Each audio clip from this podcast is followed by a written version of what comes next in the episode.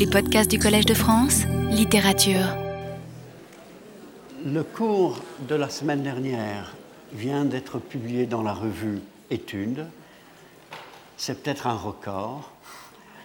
Études du mois de janvier, le cours, la deuxième, le deuxième cours de la semaine dernière sur, euh, sur. Euh, L'article s'appelle La littérature et l'espoir du lieu, l'utopie. Si vous intéresse d'avoir le cours de la semaine dernière. Et aujourd'hui, je vais parler de Walt Whitman, Walt Whitman, poète américain, comme vous le savez, euh, et en particulier d'un poème assez long de 224 vers qui s'appelle Song of the Open Road, chant de la route libre, disons, euh, qui a été publié dans la deuxième édition de 1856 des Leaves of Grass, feuillets d'herbe, la première édition étant de 1855. Je vous donne les dates parce qu'il faut quand même savoir que c'est un poème du milieu du XIXe siècle, et aussi parce que Les Fleurs du Mal ont été publiées en 1857. C'est exactement cette période. Euh, Whitman habite à l'époque à New York, à Brooklyn. Il a 37 ans. C'est un poète américain et je vais vous faire écouter la voix de Whitman qui est mort en 1889. Euh, l'enregistrement n'est pas très bon.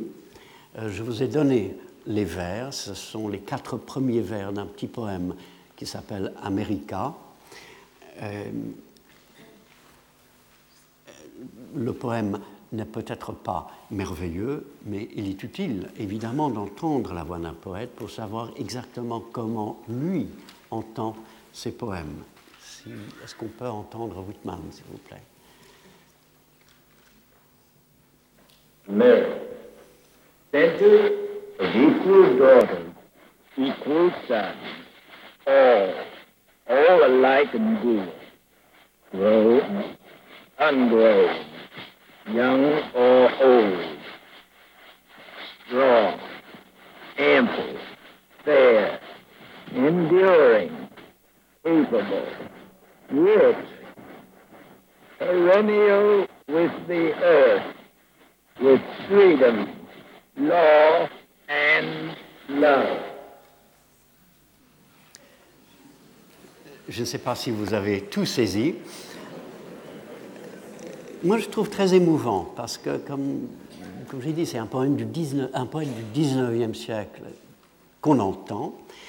Euh, on note qu'il appuie très fortement sur les syllabes accentuées, euh, qu'il lit assez lentement, euh, et on voit que c'est comme cela qu'il voudrait que nous lisions ces poèmes, et que c'est comme cela qu'il entend l'anglais et qu'il s'agit précisément de l'anglais. Ce qui m'étonne dans l'accent de Whitman, c'est qu'il ne parle pas américain.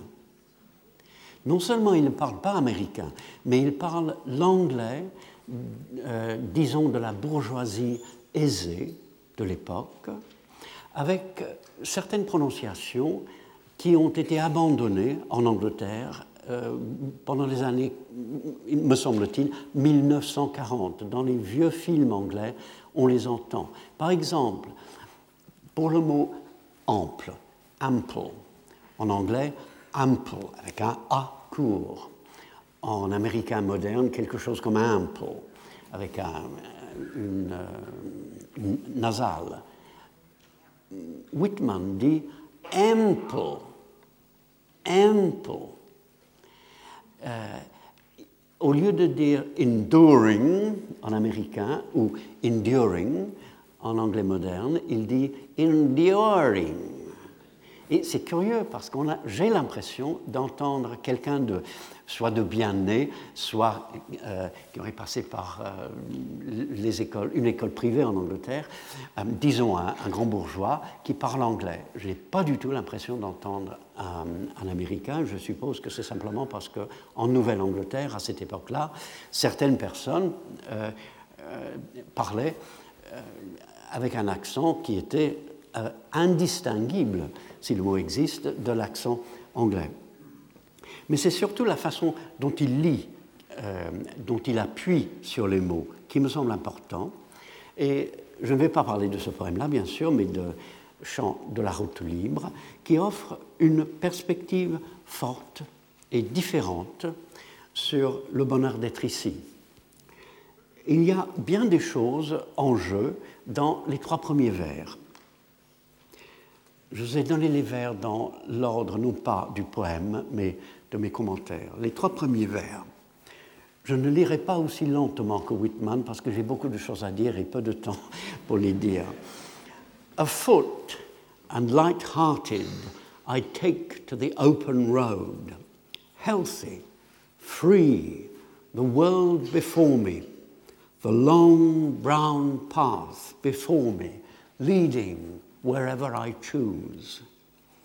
À pied et le cœur léger, je prends la route libre, en bonne santé, indépendant, le monde devant moi, le long chemin brun devant moi, me conduisant là où je veux. Alors, a-t-on vu que Whitman reprend les derniers vers du Paradis perdu de Milton, que je vous ai donné aussi? The world was all before them, where to choose their place of rest, and Providence their guide. They hand in hand, with wandering steps and slow, through Eden took their solitary way.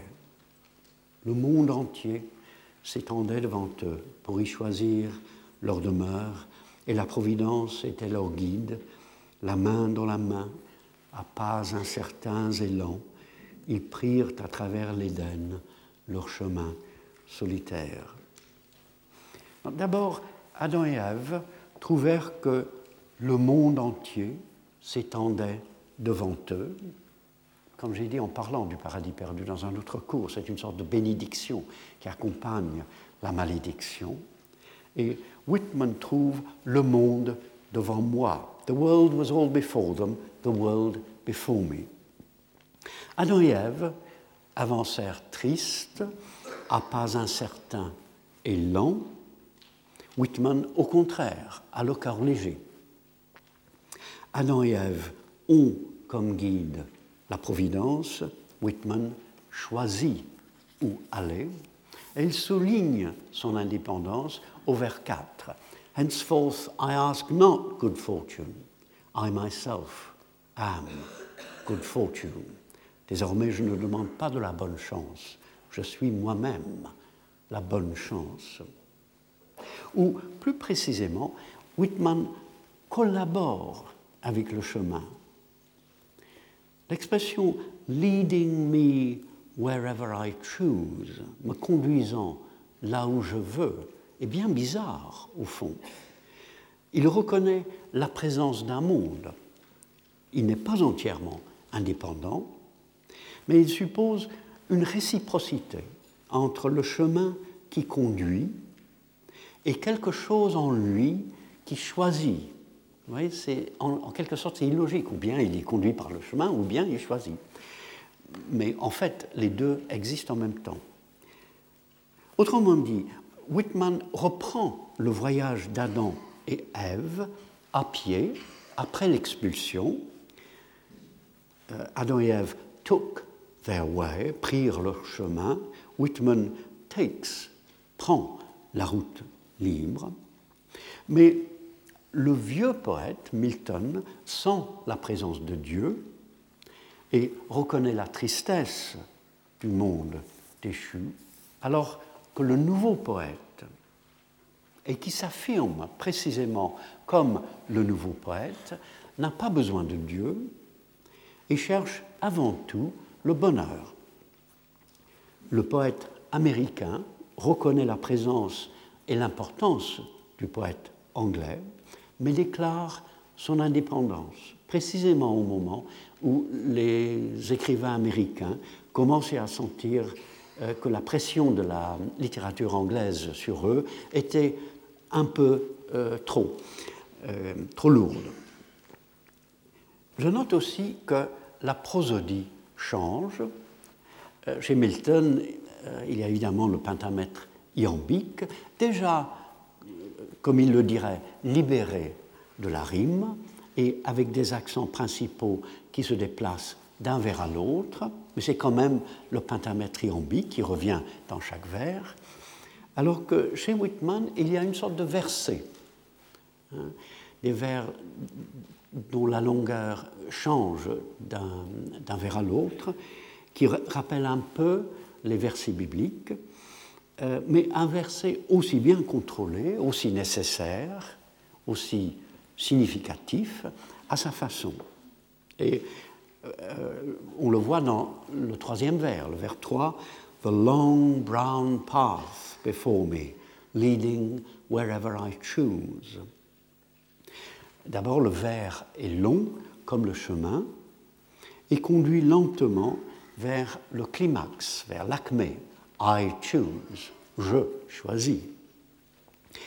Et les trois accents qui se suivent, long, brown, path, ralentissent déjà le vers et l'allongent. Et non seulement la prosodie, mais la syntaxe change. La syntaxe de Milton est construite et souvent surconstruite, délibérément, volontairement surconstruite, comme je l'ai dit dans un cours sur Milton. Alors que celle de Whitman est cumulative, des blocs de mots se suivent les uns les autres, souvent sans verbes principaux. Peut y avoir des participes présents, des gérondifs, etc., mais pas de verbes conjugués. Dans le premier vers, on a une syntaxe complète, mais le vers 2 ajoute des adjectifs et une locution adjectivale au je, et le vers 3 est une sorte de répétition avec variation. The world before me devient the long brown path before me, sans d'autres verbes principal. Pourquoi? Parce que Whitman a besoin d'une prosodie et d'une syntaxe libre, ou pour employer son terme, ouverte. Il se lance et son langage se lance sur le chemin. Et deuxièmement, de Whitman, les vers de Whitman au début du poème peuvent rappeler pour nous le début du prélude de Wordsworth, où Wordsworth rappelle évidemment la fin du paradis perdu, comme tout le monde euh, l'a vu. Et dans les vers 14 à 18, on a certaines expressions qui sont miltoniennes. The earth is all before me, with a heart joyous, not scared at its own liberty. I look about, and should the chosen guide be nothing better than a wandering cloud, I cannot miss my way. La terre entière s'étend devant moi, le cœur joyeux, sans s'effrayer de sa propre liberté, je regarde autour, et quand le guide choisi ne serait rien de mieux qu'un nuage vagabond, je ne peux manquer mon chemin. Les rappels sont très précis. Milton, le monde entier s'étendait devant eux. Wordsworth, la terre entière s'étend devant moi. Whitman, le monde devant moi. Milton euh, souligne la tristesse d'Adam et Ève, Wordsworth souligne son cœur léger comme Whitman. Milton donne à Adam et Ève pour guide la providence. Chez Wordsworth, le guide choisi peut être un nuage vagabond et non pas la providence. Chez Whitman, euh, le seul guide, c'est un chemin euh, qu'il choisit de toute façon. Euh, Milton, Adam et Ève choisissent leur demeure, Wordsworth y choisissent, Wordsworth plutôt choisit la liberté, Whitman est libre, liberty, free. il serait très, très intéressant si Whitman avait à l'esprit à la fois la fin du paradis perdu et le début du prélude. Je ne pense pas que ce soit le cas.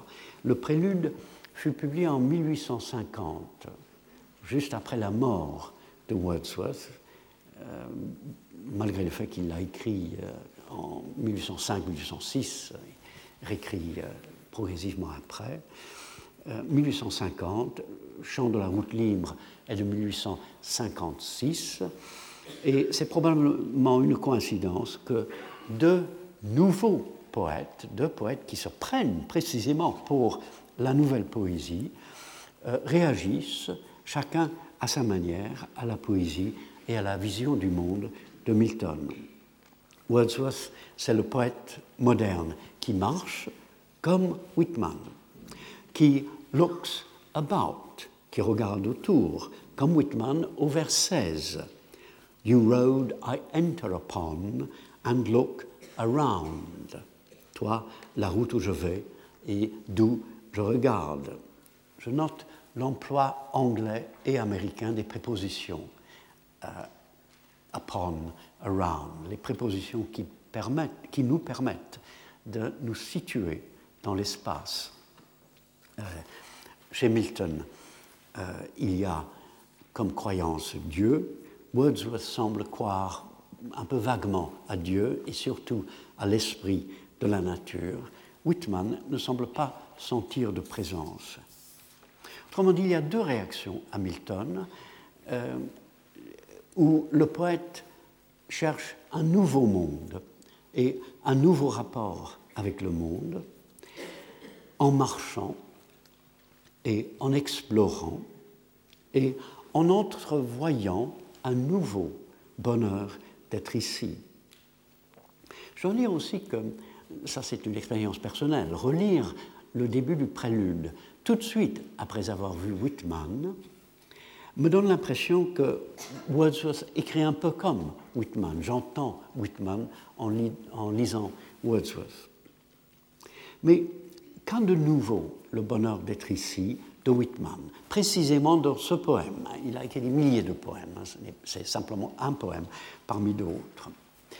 D'abord, euh, au vers 8, il dit de façon assez polémique, The earth that is sufficient, la terre, qui suffit. Et le chant de la route libre est une sorte de chant de la terre. Euh, et la terre suffit, sous-entendu, sans le ciel, sans Dieu, sans croyance, etc.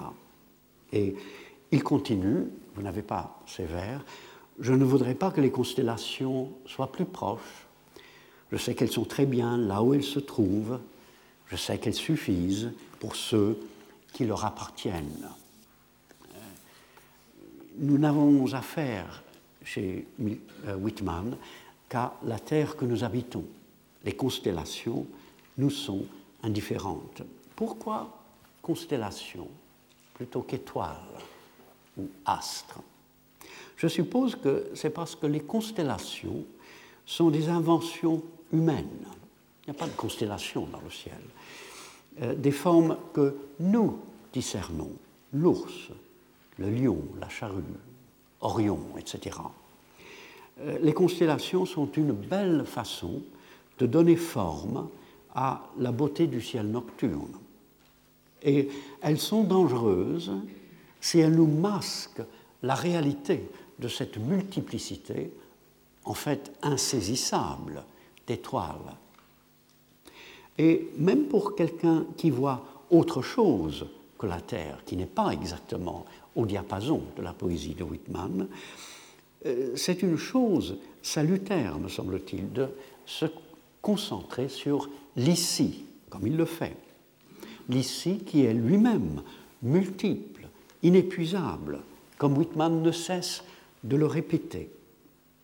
Et sa prosodie mime l'être inépuisable du réel. D'où l'idée de la réceptivité. Au vers 18, Here the profound lesson of reception. No preference, no denial. Ici, la leçon profonde de la réception, ni préférence ni refus. Reception en anglais, c'est plus que réceptivité, plus que acceptation, c'est pour ça que j'ai mis réception euh, en italique. Dans ce poème, toute personne est reçue, y compris le criminel, le dandy, etc. Et toute activité est reçue, y compris les plus ordinaires. The moving of furniture into the town, the return back from the town, le transport des meubles dans la ville, le retour en sortant de la ville. Et tout, dit-il, me sera cher. Tout me sera cher. J'y reviendrai. Parce que tout passe. Et je passe aussi. Et avec un autre poète, on aurait compris seulement rien ne dure. Le temps avale tout. Chacun de nous est mortel, etc. Avec Whitman, il me semble qu'on comprend aussi que tout passe dans le sens que toutes les choses bougent et se croisent. Que sur la route libre, tout est toujours en mouvement. D'où aussi le sentiment que the East and the West are mine, and the North and the South are mine. L'Est et l'Ouest sont miens, et le Nord et le Sud sont miens. Comme l'on dit euh, toujours à propos de Whitman, je pense que vous n'avez pas ces vers-là, si vous êtes en train de les chercher. Euh, comme on dit euh, toujours, il s'agit dans ces poèmes non pas de paysages comme dans la poésie anglaise, mais de géographie. Il habite non pas un pays, mais un continent. Et ce que je trouve surtout dans ce passage, c'est une sorte de mysticisme moderne qui répond au mysticisme chrétien. Dans un poème chrétien, on pourrait très bien trouver mienne les étoiles, mienne la mère de Dieu, etc. Alors qu'ici, c'est l'Est et l'Ouest, le Nord et le Sud, tout cet immense, euh, cet immense espace euh, continental de l'Amérique qui sont miens. Deuxièmement, vers 58, cela vous l'avez, euh, I inhale great drafts of space. Je respire d'immenses gorgées d'espace. La Terre est suffisante parce qu'elle est immense. Ou, vers 39, encore plus intéressant, the earth expanding right hand and left hand. La Terre en expansion à droite et à gauche. The earth expanding est une expression presque prophétique, après tout, mais il ne s'agit pas encore de l'univers en expansion à partir du Big Bang. Euh, et le bonheur d'être ici consiste en partie pour Whitman, pour moi aussi, euh, à éprouver l'ici non seulement comme inépuisable, mais comme s'élargissant sans cesse. Et que c'est important. La vie elle-même ne doit jamais se rétrécir, mais paraître au contraire de plus en plus grande, alors que nous savons qu'en vieillissant, vous qui êtes jeunes ne le, savez, ne le savez pas, mais on sait qu'en vieillissant, euh, on a tendance à trouver que le monde se rétrécit. Tout le monde le dit dans la vie, Baudelaire le dit même dans un poème célèbre et triste. Euh, et je note que Whitman n'écrit pas to right and left ou on the right and on the left, mais right hand and left hand. Et parler de la main droite et de la main gauche situe la personne avec son corps dans le réel en expansion. Il s'agit d'une perception de l'esprit et du corps.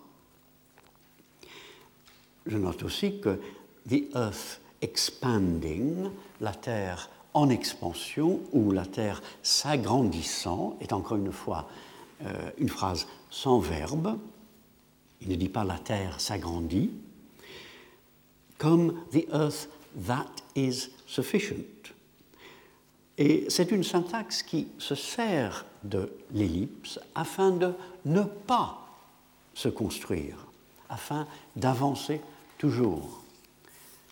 Et sa prosodie en fait autant. Vous n'avez pas tout le poème, mais c'est un poème où il n'y a ni strophe, ni vers blanc, bien sûr, mais simplement des blocs de versets. De temps en temps, il y a un blanc qui construit une série d'alinéas euh, en vers. Et la seule construction vient d'une série d'anaphores, le même mot répété au début de chaque vers. Il y a des vers qui commencent henceforth, henceforth, ou I know, I know, ou you, you. Il y a surtout une série de vers qui commencent here, ici, suivi d'une autre série de vers qui commencent now, maintenant, et qui construisent précisément l'ici, maintenant. Et puis, à la fin du poème, il y a une série de vers qui commencent allons, en français, dans le texte.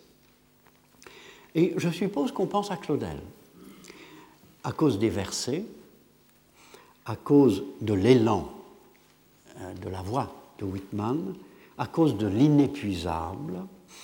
Euh, Claudel a même écrit dans une conférence sur Francis Jam que Jam choisit de regarder autour de lui et de respirer à pleine poitrine la création. C'est exactement euh, Whitman, I look around, je regarde autour et I inhale great drafts of space, je respire d'immenses gorgées d'espace.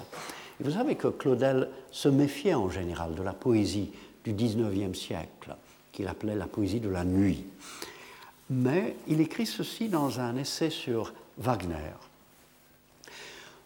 Toute l'œuvre positive du XIXe siècle a été pour les artistes comme si elle n'était pas. Examinez combien peu ont été intéressés par le présent, sympathiques à ce qui changeait et se transformait sous leurs yeux, à ce qui apportait avec lui de nouveau, par exemple, le chemin de fer. Il ne peut pas penser euh, au peintre. Euh, quand il dit artiste, je suppose qu'il pense surtout euh, au poète. Cela, il n'y a eu que les économistes et les socialistes pour essayer de le dire tant bien que mal dans leur patois. Et personne n'a compris, parenthèse, sauf Whitman, fermez la parenthèse, ses frères sur toute la planète qu'on mettait à notre disposition. C'est curieux parce que Claudel a évidemment lu Whitman, ce qui est d'abord ce qui est intéressant en lui-même, et il a compris que pour Whitman, la poésie, c'était le voyage sur les chemins, et que les chemins de fer mettaient précisément à, la disposition des gens au XIXe siècle la possibilité de le faire littéralement, de voyager et de, rencontrer ses frères humains.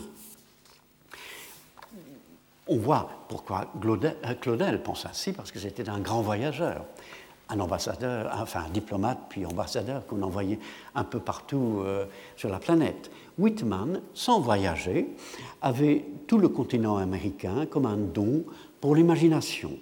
Le continent américain change les choses pour les poètes américains, dès qu'ils commencent à y penser.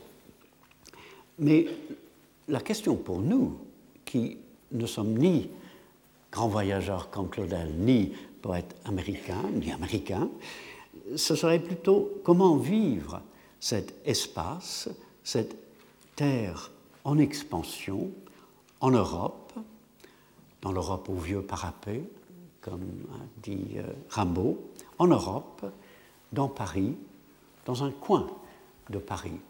J'espère euh, y revenir dans un autre cours.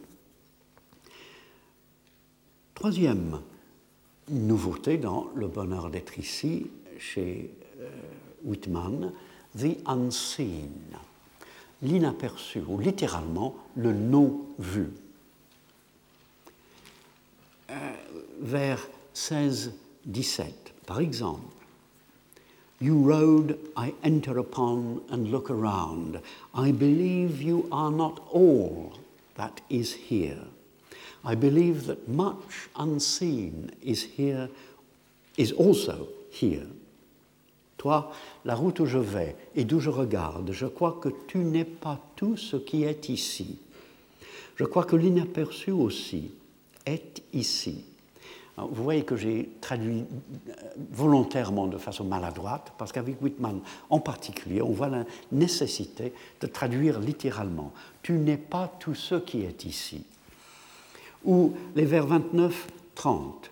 You pass I believe you are latent with unseen existences. You are so dear to me. Vous, chemin, je crois que vous recelez des existences inaperçues, tant vous m'êtes cher.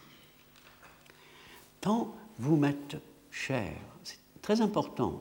C'est parce que vous m'êtes cher, dit Whitman, que je crois à l'inaperçu c'est un rapport chaleureux avec ce qui est qui donne accès à l'inaperçu. Alors l'inaperçu, ce n'est pas l'invisible, bien sûr, et l'inaperçu ne concerne pas l'au-delà.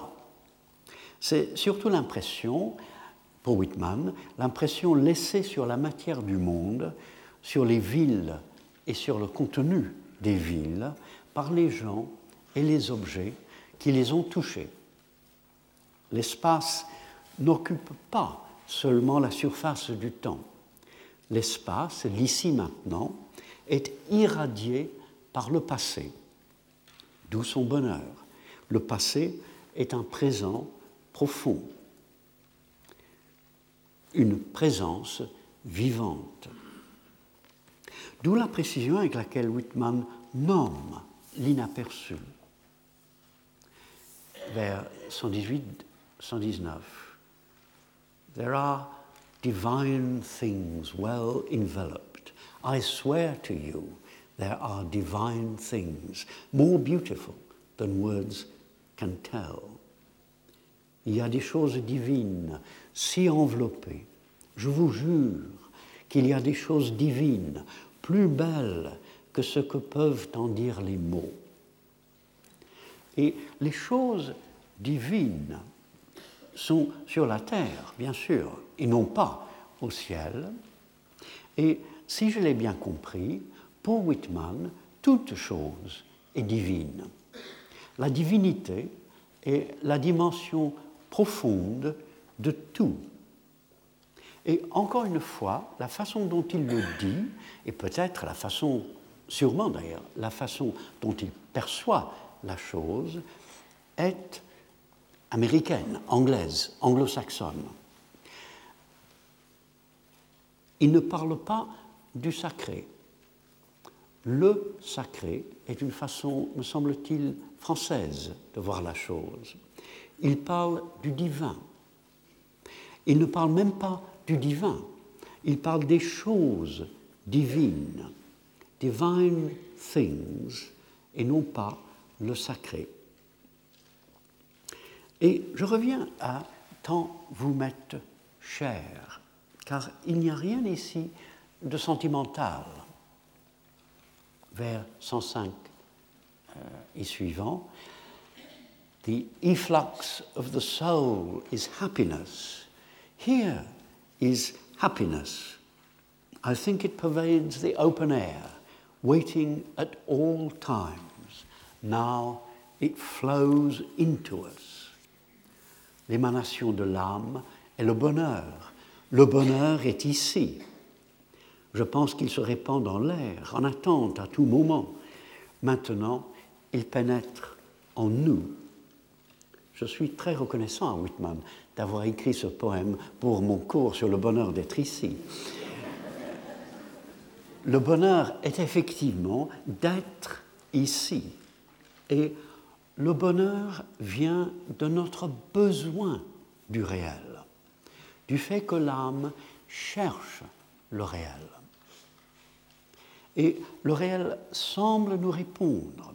Le bonheur, pour Whitman, circule. Et c'est un mouvement de l'être vers ce qui est, vers la terre et vers les autres.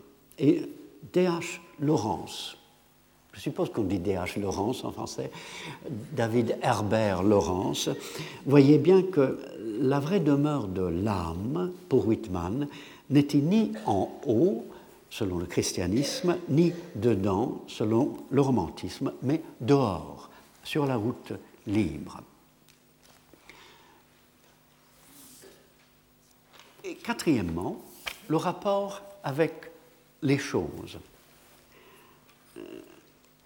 Comme dans beaucoup de poésie anglaise et américaine, et selon peut-être le génie de la poésie anglo-saxonne, le rapport consiste à remarquer les objets du monde en grand détail et à s'enthousiasmer du grain, du toucher de leur présence. J'ai dit que le bonheur n'est pas en nous, le bonheur c'est le besoin du réel, c'est le rapport avec le réel. Et ce rapport se fait pour Whitman, comme pour tant de poètes anglais, euh, en grand détail et dans l'enthousiasme. Cela se voit souvent dans une longue liste. Le vers 31, par exemple. You ferries, you planks and posts of walls, you timber-lined sides, you distant ships, vous bacs, vous planches et pieux des quais, vous flancs garnis de bois, vous bateaux lointains, etc., etc. C'est un vers parmi, je ne sais pas, une vingtaine, où il y a simplement une série, un catalogue, comme on dit, de choses. Et ce qui est de Whitman, c'est la présence de ces catalogues, c'est aussi les exclamations, et c'est également les vocatifs, qui sont importants. Lorsque Whitman s'adresse à quelque chose, il s'adresse vraiment à la chose. C'est pour ça qu'il y a tant de O et de you. Et puis, au vers 46, 47, O public road, you express me better than I can express myself. Ô grand route, tu m'exprimes mieux que je ne saurais m'exprimer moi-même. Très important, me semble-t-il. Euh, car cela signifie que ce que je signifie n'est pas à l'intérieur, comme dans la poésie, disons, romantique, mais à l'extérieur, dans mes relations avec l'air, les arbres, les villes, les gens. Et je m'exprime mieux dans ces relations que dans des poèmes, dit Whitman. C'est absolument le contraire de Poe, avant Whitman, et de la décadence des quelques décennies à venir. Et j'ajoute que la position de Whitman est saine, mais il est vrai aussi que la poésie permet de se découvrir, de découvrir en soi ce que seule la poésie sait dire. Ou bien, au vers 25-26, You air that serves me with breath to speak. You objects that call from diffusion my meanings and give me shape. Toi, air qui me sert du souffle afin que je parle. Vous, objets qui appelez dans leur état diffus mes significations et qui leur donnez forme. C'est déjà du Claudel, hein, la poésie comme une sorte de prose enthousiaste et fortement ponctuée. Et c'est une nouvelle idée, ou une nouvelle façon de dire, la réciprocité entre le poète et le réel. En fait, il me semble que ces vers sont très hardis, euh, non seulement modernes, encore maintenant modernes, mais euh, qu'ils euh, constituent un défi au lecteur comme au poète. Il dit en somme que ce que le poète a à dire est informe, et ce qui lui donne forme, ce n'est pas en premier lieu la rhétorique et la prosodie qui l'organisent, c'est le rapport de plus en plus précis pendant le travail du poème entre le poète et certains de ses objets, de ses présences du monde. Et ce n'est pas le génie du poète qui rend possible des poèmes, mais le réel, les objets qui donnent forme et l'air qui donne du souffle. Et il dit aussi que les objets appellent.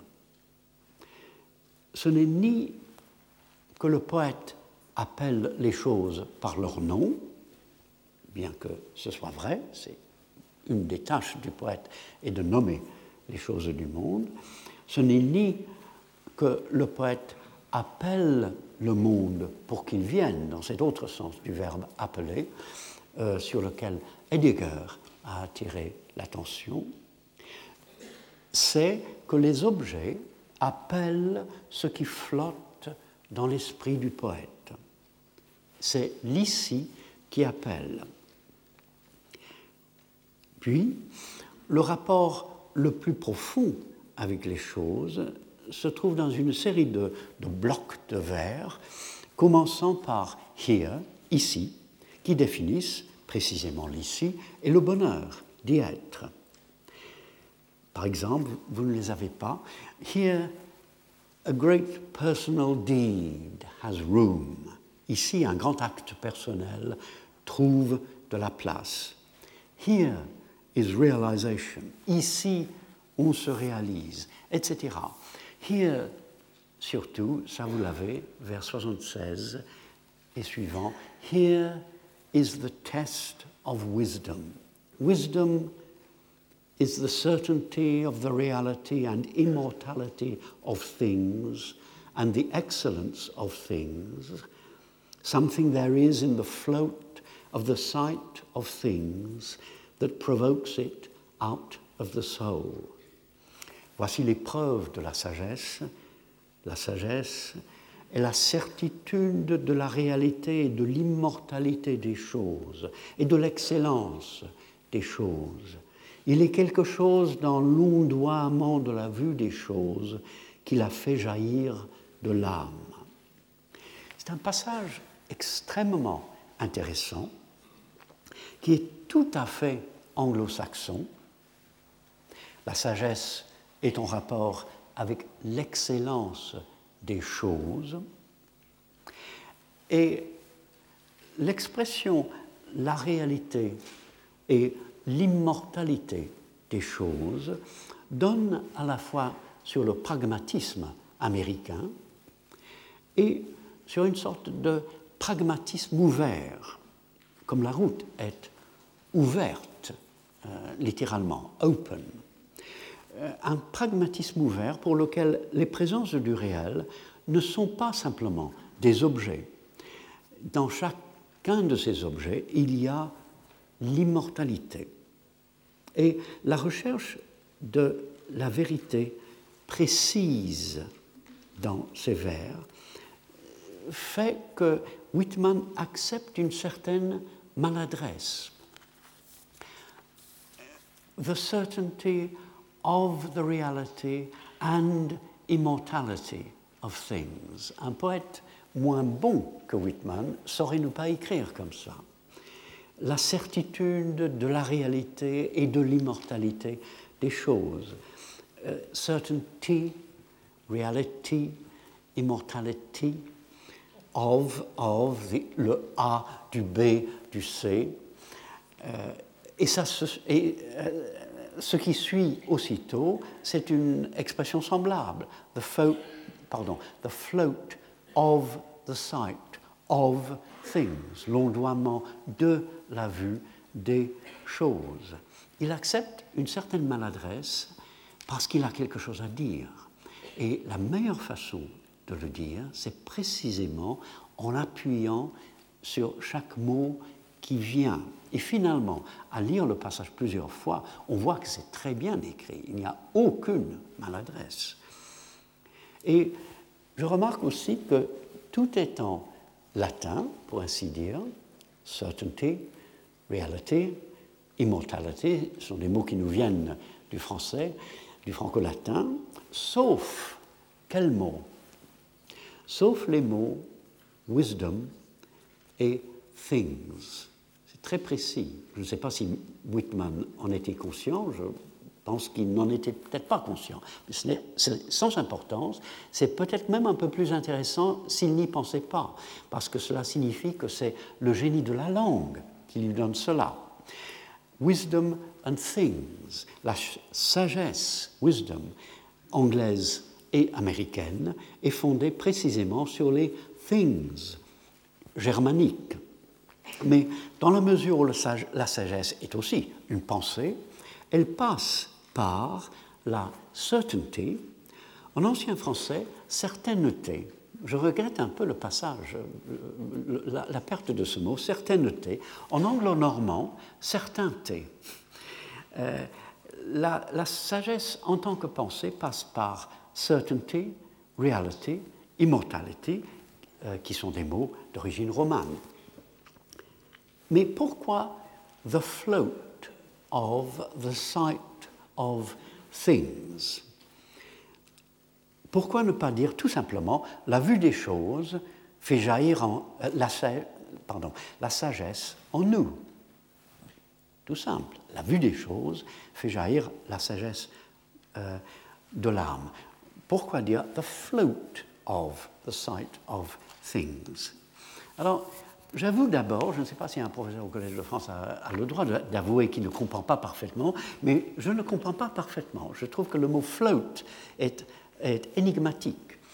J'ai traduit par ondoiement euh, parce que je pense, je pense que euh, Whitman attire l'attention non pas simplement sur le fait de voir les choses, mais sur le fait que la vision des choses, la vue des choses, euh, fait une sorte d'ondoiement devant l'esprit. C'est l'ondoiement de la vue des choses qui est important.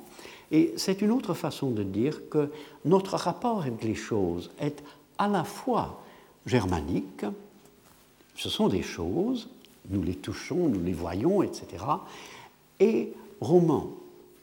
Romain. Non, roman, c'est le rapport. Euh, le français est vraiment une, langue énervante. Euh, et, et, que ce rapport implique à la fois l'essence et l'esprit.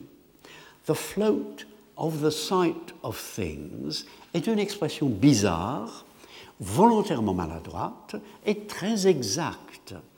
Les choses vues commencent à ondoyer devant l'esprit, à se mettre ensemble dans l'esprit et à s'entourer d'émotions et de pensées. C'est voir qui rend sage et voir rend sage précisément, non pas savant. D'où le beau vers, vous ne l'avez pas, ne cherchez pas. Traveling with me, you find what never tires. En voyageant avec moi, tu trouves ce qui ne lasse jamais. Autrement dit, avec Whitman, il y a une sorte d'émerveillement continuel. Et puis, cinquième, et finalement, la vie est présentée comme un voyage, ce qui est tout à fait traditionnel, mais comme un voyage qui ne s'arrête pas et où tout change continuellement. The open road, comme j'ai dit, signifie littéralement la, route ouverte. Et pour Whitman, la vie aussi est ouverte. Le moi est ouvert. Euh, il y a un réel qui s'ouvre sans cesse devant et autour de nous. Et où l'on ne cesse de se mettre en rapport avec l'air où l'on grandit, en anglais d'ailleurs, the open air, c'est au vers 72, et avec la terre où l'on mange et où l'on dort. Et on saisit la perspective de Whitman en la comparant avec celle de Rousseau, par exemple. Rousseau, bien que très moderne, semble très classique par comparaison. Euh, il organise des promenades euh, où il herborise, alors que Whitman se lance. Et on le voit aussi en comparaison avec Baudelaire, euh, le voyage vers 17-20, mais les vrais voyageurs sont ceux-là seuls qui partent pour partir, cœur léger, c'est l'expression de Whitman, semblables aux ballons, de leur fatalité jamais ils ne s'écartent, et sans savoir pourquoi disent toujours allons. Vous voyez que le ton est tout à fait différent. Allons à la fin, c'est précisément le mot de Whitman, mais Whitman n'aurait jamais parlé de la fatalité. Et il est vrai que Whitman ressemble aux Victoriens, à cette dimension des Victoriens qui cherchaient à aller toujours plus loin, toujours plus haut, dans un optimisme qui peut sembler un peu naïf. Quand on lit Baudelaire après Whitman, on se rend compte que Baudelaire a une autre sagesse qu'il nous faut aussi approfondir. Il peut paraître un peu euh, naïf dans son optimisme, il y a évidemment d'autres façons de voyager, mais chez Whitman, il y a ce voyage de l'être et non pas de, du corps en fait. Whitman, curieusement, n'était pas un grand voyageur. Il habitait, euh, il demeurait à, Brooklyn euh, pendant quelques mois à la Nouvelle-Orléans, à Washington, puis à Camden dans la New Jersey. Euh, c'est un voyage de l'être, c'est un voyage de l'esprit où il s'agit d'atteindre et de dépasser, autrement dit, de voyager toujours, de ne s'arrêter jamais c'est un aller continu. Le bonheur d'être ici est un aller continu, une réaction continue aux gens, aux objets, aux événements, à tout ce que font glisser vers nous le temps et l'espace. Euh, c'est une recherche continue de ce qui est encore plus important. Et je terminerai avec un vers que je ne vous ai pas donné, euh, qui me frappe à chaque fois que je le lis, c'est la recherche de ce qui est encore plus important que ce qu'on est en train de faire, n'est-ce pas? Le vers c'est Let the paper remain on the desk unwritten and the book on the shelf unopened. Laisse l'article sur le bureau sans l'écrire et le livre sur l'étagère sans l'ouvrir. Comme j'ai dit, c'est un vers difficile une sagesse difficile. Bon, merci. La semaine prochaine, je parlerai, vous ne devinerez jamais de quoi, de l'enfer de Dante. Il me semblait que dans une série de cours sur le bonheur d'être ici, il serait intéressant de parler de l'enfer. Merci. Retrouvez tous les podcasts du Collège de France sur www.collège-de-france.fr.